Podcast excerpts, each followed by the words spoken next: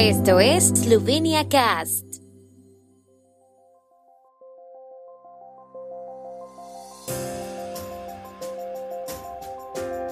Noticias.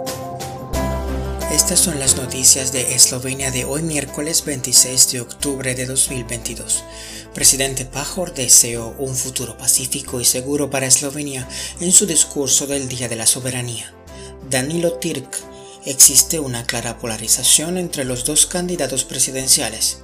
Es probable que Eslovenia se retire del Tratado Internacional de la Carta de la Energía. Con motivo de la fiesta nacional del Día de la Soberanía, el presidente de la República Borut Pajor celebró una jornada de puertas abiertas y entregó condecoraciones de Estado en el Palacio Presidencial. Dijo que la adquisición de la soberanía fue un gran acontecimiento para el país y nunca debemos olvidar la unidad que impregnó la nación en aquel momento. Hoy conmemoramos la salida de los últimos soldados ocupantes de nuestra patria, lo cual convirtió a Eslovenia en un Estado soberano. En su discurso, el presidente Pajor también se refirió a la guerra en Ucrania, expresando su deseo de que termine lo antes posible y que todas las cuestiones se resuelvan pacíficamente. La segunda vuelta de las elecciones presidenciales eslovenas la disputarán Angel Logar y Natasha Pirc-Musar, entre los que existe una clara diferencia y polarización, según el expresidente esloveno Danilo Tirk.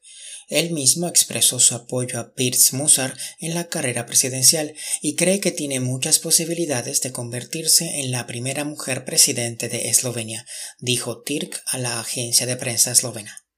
El expresidente opina que los votantes esperan que el nuevo presidente o presidenta sea ante todo honesto y Logar es un claro representante de la falta de sinceridad en la política eslovena.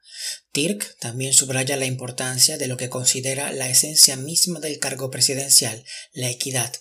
Lo ve principalmente en la capacidad del presidente de ejercer su propio juicio y distancia y en no estar atado a las tácticas políticas de los partidos individuales. En este sentido, Tirk está convencido de que Pirc-Musar posee cierta ventaja.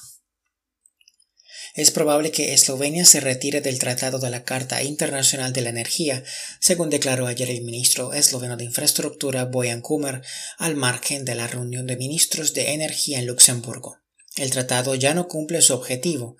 Además, todos los litigios que se resuelven a través del tratado pasan por encima de los tribunales, dijo Kummer, y añadió que hay que dar una señal clara al capital de que los estados y los ciudadanos tienen las cosas en sus manos.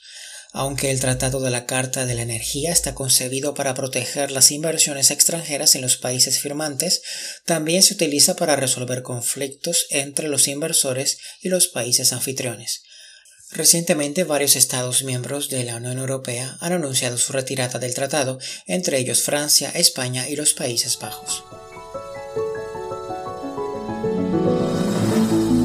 El tiempo en Eslovenia. El tiempo con información de la ARSO, Agencia de la República de Eslovenia del Medio Ambiente. Hoy estuvo nublado al inicio de la jornada con niebla en muchos puntos de zonas bajas, parcialmente soleado con nubosidad variable a mediodía y por la tarde. Las máximas diurnas estarán entre los 17 y los 22 grados centígrados.